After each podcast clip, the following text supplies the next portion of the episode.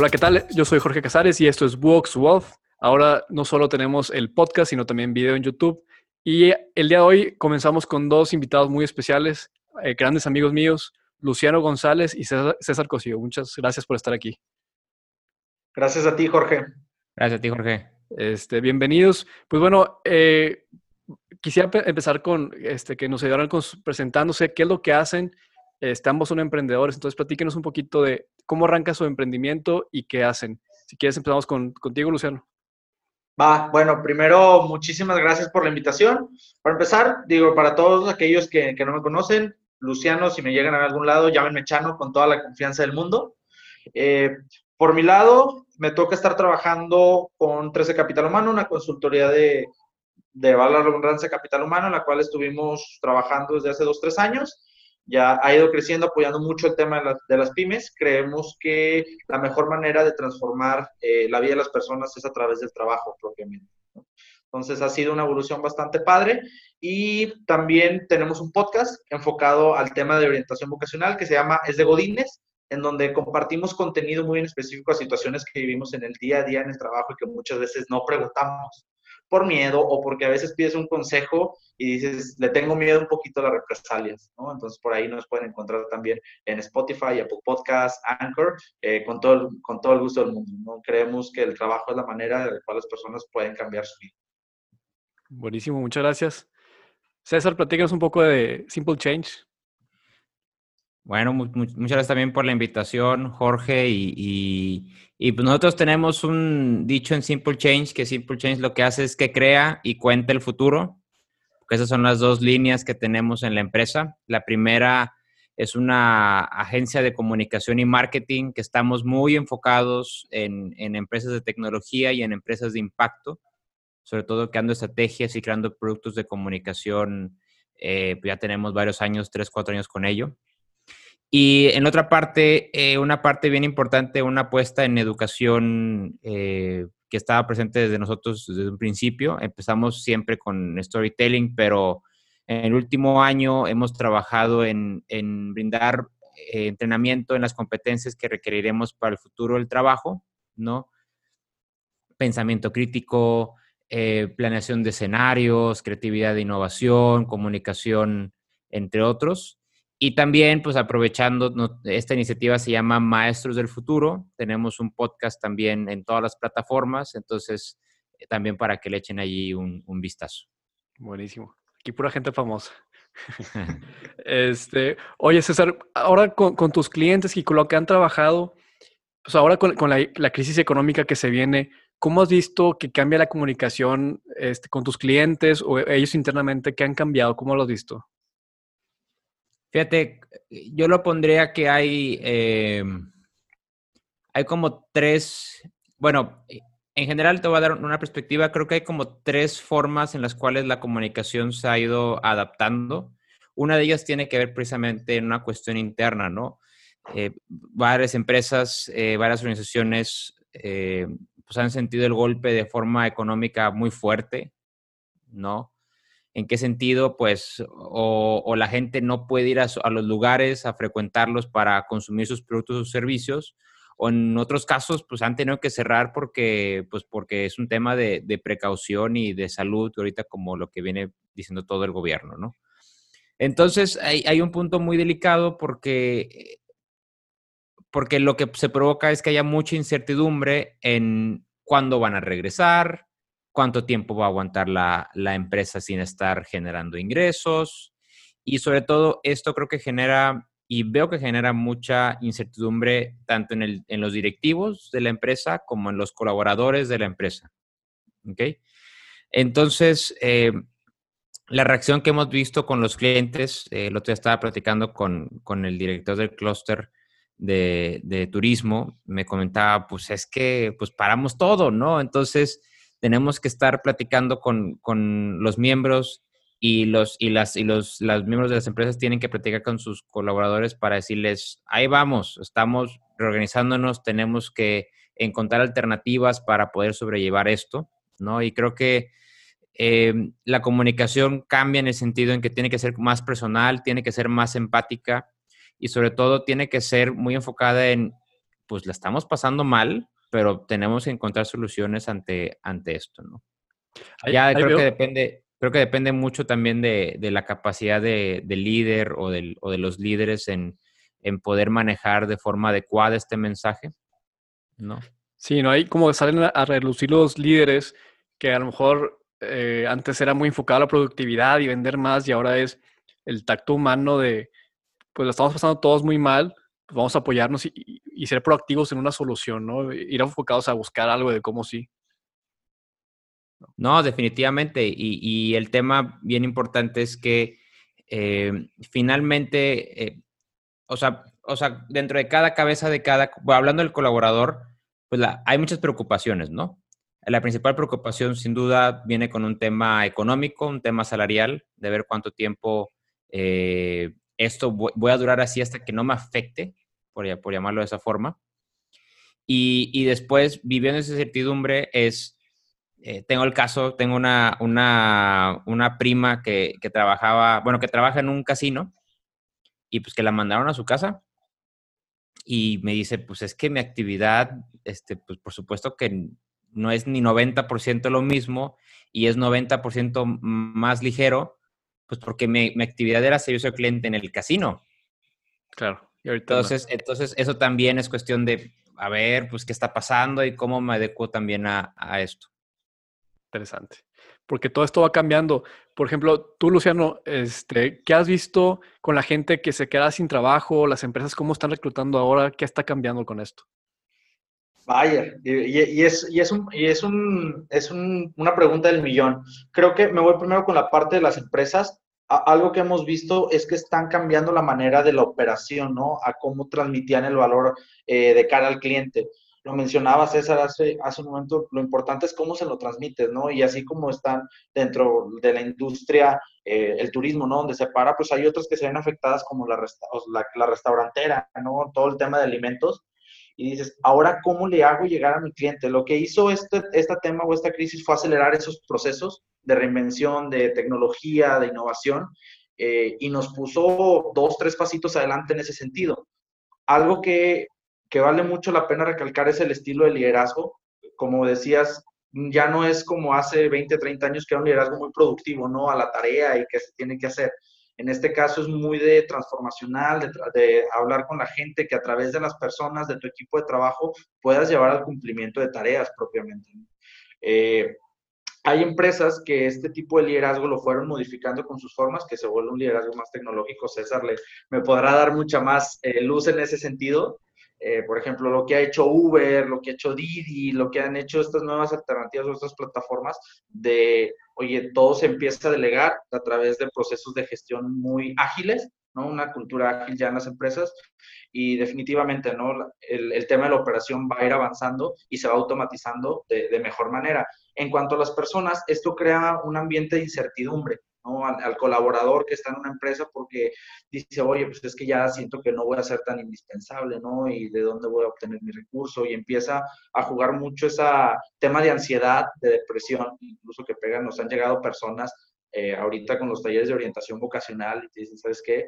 Eh, yo ahorita me quiero preparar porque no sé si el día de mañana me, van a terminar corriendo, ¿no? Y, y, necesito revalorarme en el mercado del trabajo. Entonces, sí veo un tema de ansiedad en la gente, pero también veo que las empresas van acelerando los procesos y aquellos, como tú decías, líderes empiezan a destacar un poquito más, ¿no? La operación empieza a fluir eh, más rápido de lo que se pensaba. Sí. Aquí seguramente todos han visto mil y un artículos del home office y cómo hacerlo mejor y tips para productividad y todas estas cosas. Pero a mi parecer, todo este tema del home office solamente va a ser eficiente cuando exista la confianza con el equipo de trabajo, ¿no? Si tienes la desconfianza de que no están trabajando, pues vas a estar sobre ellos y, se pierde la productividad. Eh, ¿Qué han visto esto ustedes? Yo, yo nomás quiero agarrar un, punto que, que, tenía ahí este hijo Chano, que era, que era, le iba a conectar con otro punto, creo que lo estaba, creo que lo estaba ahí comentando muy bien, ese tema de la incertidumbre si bien hay que, hay que comunicar más empáticamente, también hay que comunicar en, en, un momento donde no sabes el día de mañana si te van a cambiar totalmente la jugada. Por ejemplo, y aquí creo que tiene, por ejemplo, un tema importante es el home office, ¿no? Creo que en un momento se vivió en el que se dijo, ok, trabajas hoy jueves y mañana no vengas. Entonces, mañana, este, pues abres tu cuenta de Zoom, ahí te adecuas tu espacio para trabajar en tu casa, ¿no? Si, si eres padre o madre de familia, pues ahora súmale que tienes que, tienes que tener ahí al hijo la hija también en, tu, en, tu, en tu espacio cercano, ¿no? Y, y, y, quieras o no, si es un tema, un cambio de cultura radical, sobre todo si la cultura con la cual trabajas es una cultura probablemente en la que te midan indirectamente el tiempo que pasas sentado en la oficina. Y, pasa con mucha gente, ¿no? No sé lo que ves, el tema del micromanagement, ¿no? Personas que estaban acostumbradas a estar, no digo latigando a la gente, pero sí de, oye, y la tareita y la presión, y hay personas que definitivamente no están hechas para trabajar en un home office, ¿no? No tienen todavía esas habilidades o esas competencias desarrolladas. Seguramente es algo que se pueda trabajar, pero hay, hay personas y hay liderazgos y hay grupos de trabajo que simplemente ahorita con esta cuarentena se vieron obligados de ir sobre la marcha, de ver cómo lo solucionamos y no había una preparación previa. En, un, me, me, contaron un caso, tengo un caso de una amiga emprendedora, su empresa son muy poquitos, son nada más como seis personas, y, y me contaba que ellos tenían juntas, eh, o sea, con todo el equipo, creo que tres días a la semana. ¿No? Por supuesto que se hablaban y la comunicación por, por WhatsApp o por Slack o por cualquier medio que utilizaran pues era constante durante todo el día. Pero creo que esta parte de, de o sea, era, o sea, sí seguimos como esta parte de micromanaging, pero ese micromanaging es como para eh, guiar un poquito, guiar un poquito, guiar un poquito y ya después que ya la gente se sienta como más preparada, como más acorde en, la situación y en lo que les toca vivir, ya partimos ahora sí a, digo, no, creo que no han quitado las juntas, pero por lo que tenía entendido es que estas primeras juntas se estaban muy enfocadas en, en, a ver, cuéntame qué están avanzando, cuéntame cómo están, cuéntame cómo lo están haciendo y muy micromanaging al principio, solamente como para identificar y después ya como desplegar de una forma más eh, natural el trabajo de cada uno. Es que tiene que haber una cierta transición, ¿no? Las empresas que nunca lo habían hecho, pues hasta el jefe tiene que aprender a, dar un seguimiento diferente. Cuando en la oficina decías buenos días, ¿cómo van? Y hablas, hablas del tráfico y te vas, pues ahora no hay esa plática de pasillo, pues de algún modo hay que mantener cierta cultura en la empresa de relación y no simplemente ahí te va mi tarea y síguele tú. Este, tiene que haber algo de relación, pues ayuda a esta parte de, las videollamadas.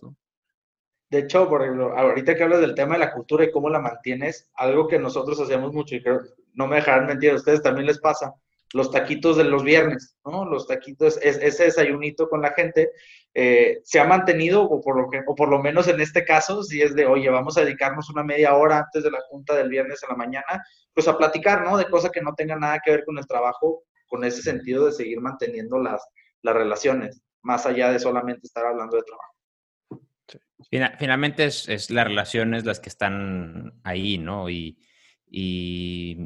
o sea, dependientemente de cuánto tiempo lleves trabajando con una persona de tu empresa, pues finalmente los conoces, ¿no? O sea, y, independientemente de cuál sea el nivel de relación que tienes con esa persona, sea, tú te das cuenta si al día siguiente la persona trae una actitud o un semblante o algo que algo, algo le pasó.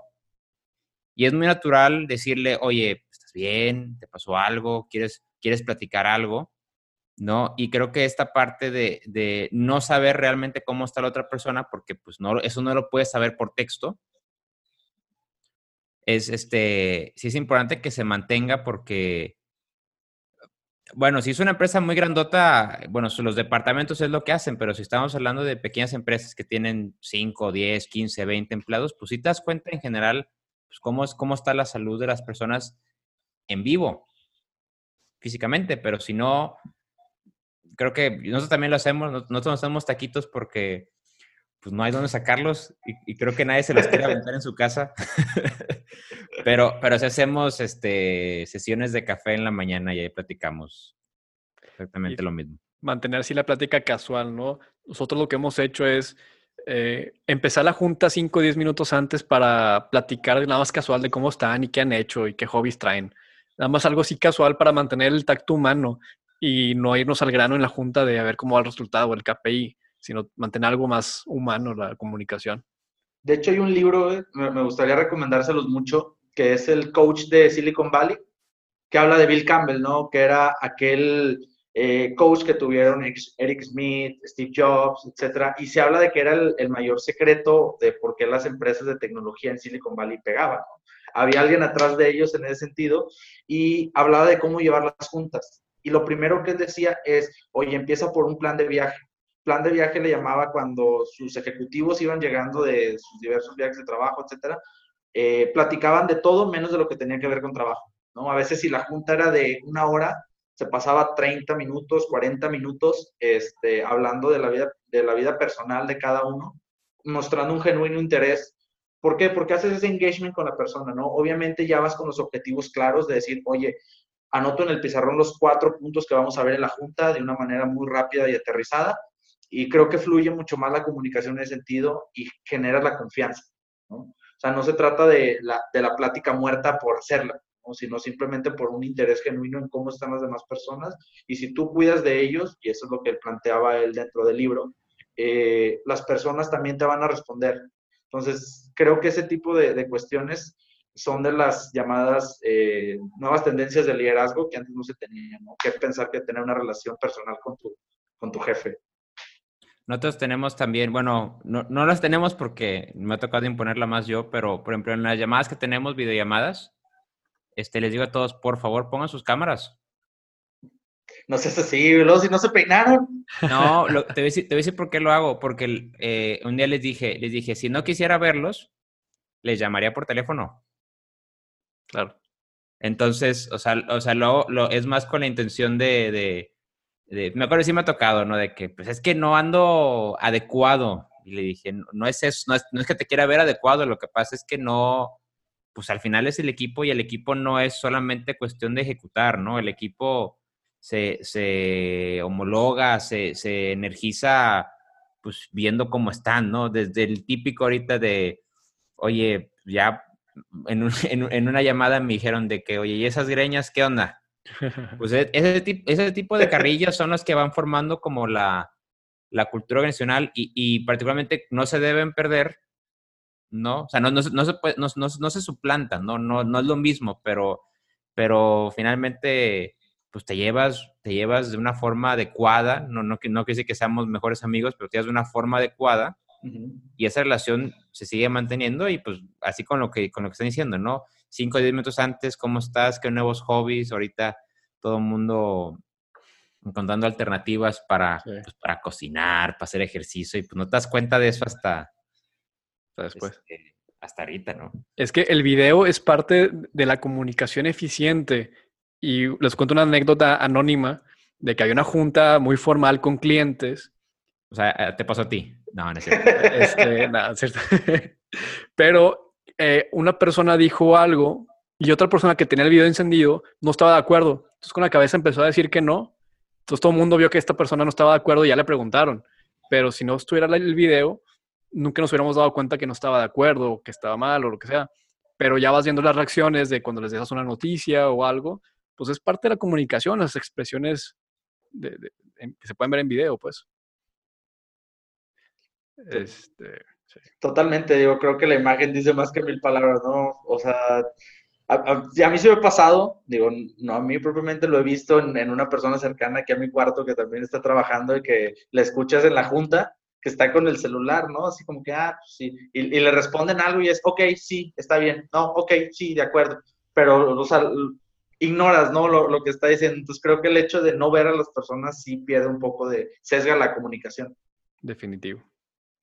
Oye, pues para acabar y no quitarles más tiempo, me gustaría que, que nos compartieran sus dos, tres tips top de, de liderazgo que ustedes recomiendan ahorita tener. O sea, es un liderazgo este, para mantener el equipo de trabajo, para este, que se mantengan motivados, ¿ustedes qué le recomendarían a los líderes? Buena esa. César, ¿empiezas o empiezo?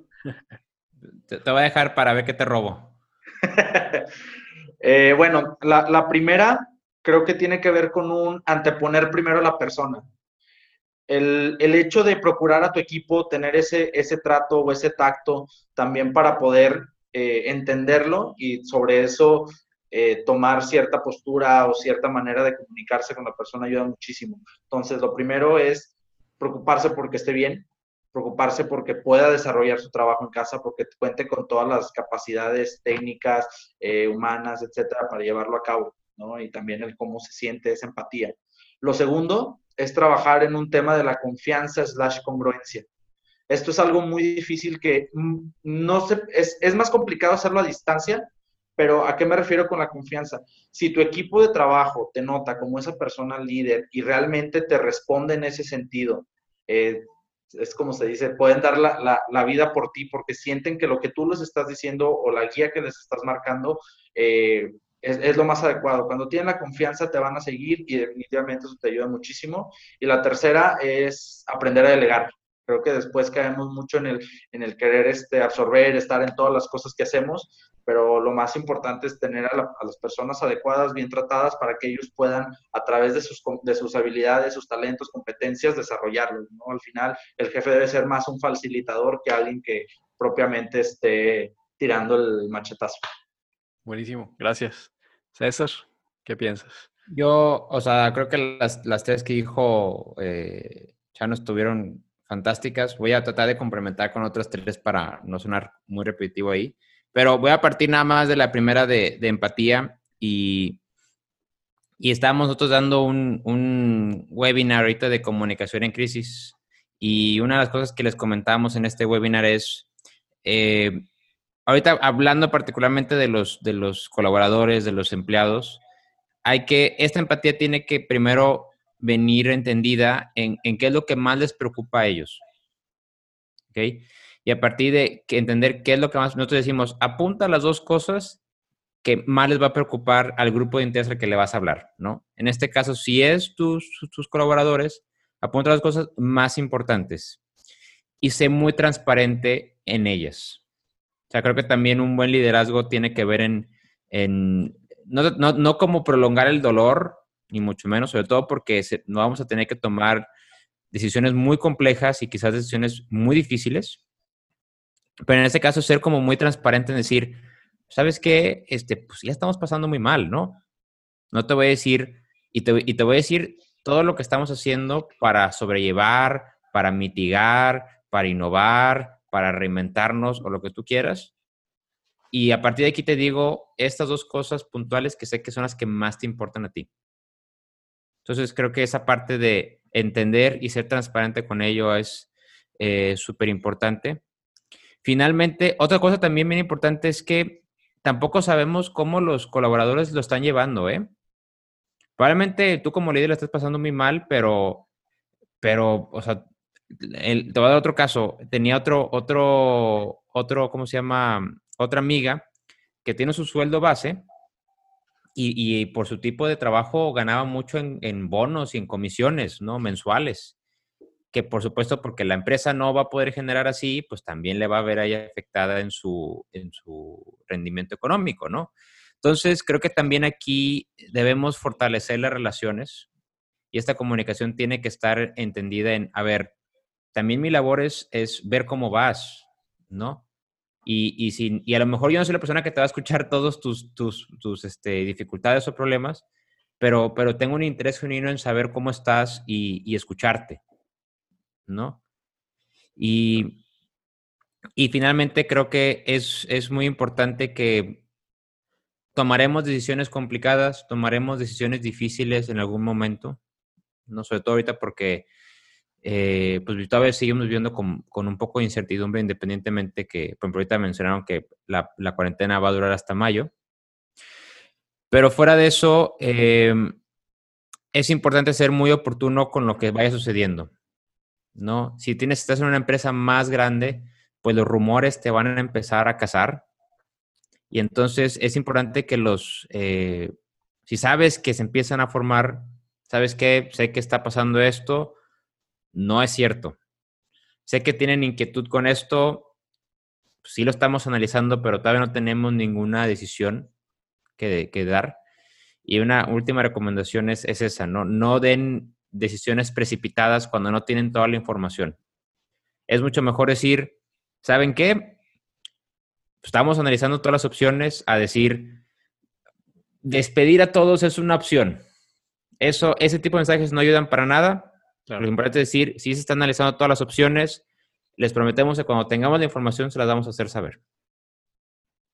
Sí, eso es bien valioso. Este, un tip que escuché y me ha gustado mucho en esta época es que no tomemos decisiones permanentes por situaciones pasajeras. O sea, esto va a pasar y, no podemos tomar una decisión permanente como vender toda la, planta y el equipo así, este, por algo que, en, uno, en un mes, mes y medio más va a empezar a pasar. Si, es por un tema financiero, está bien, pero hay un tema en donde mucha gente se le entra un pánico adicional o un pánico extra y, toma a veces decisiones precipitadas o, como decía, decisiones permanentes por situaciones pasajeras. Pero bueno. Está para, esa frase. sí, es buena. Este, pues muy bien, les agradezco mucho su tiempo. Antes de irnos, este, ¿cómo los pueden encontrar? Eh, ¿Dónde los pueden escribir, este, Luciano?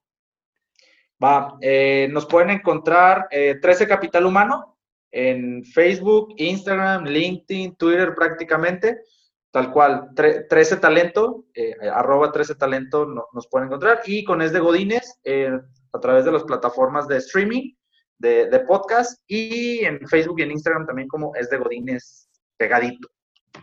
Gracias. Muchas gracias, Jorge. César. Muchas gracias. César. Eh, pues en redes, en Facebook, en Twitter, en LinkedIn y en Instagram como Simple Change MX, Simple Change MX. Y ahí andamos publicando mucho contenido ahorita como para comprender y, competencias que requieren para el futuro del trabajo. Y nuestro podcast Maestros del Futuro en, Apple Podcast, Google Podcast, Spotify, ahora en YouTube también. Buenísimo. Recién, inaugurados. Entonces, Maestros del Futuro ahí con todo gusto y, nos encantará que nos, que nos escuchen y, nos, podamos tener la conversación. Buenísimo, pues muchas gracias por su tiempo. Este, estoy seguro que esto le va a ayudar mucho a, a todos los emprendedores. Gracias por la labor que están haciendo y bueno, para toda la audiencia, nos pueden contactar en podcast.buox.mx para más información. Muchas gracias y nos vemos pronto.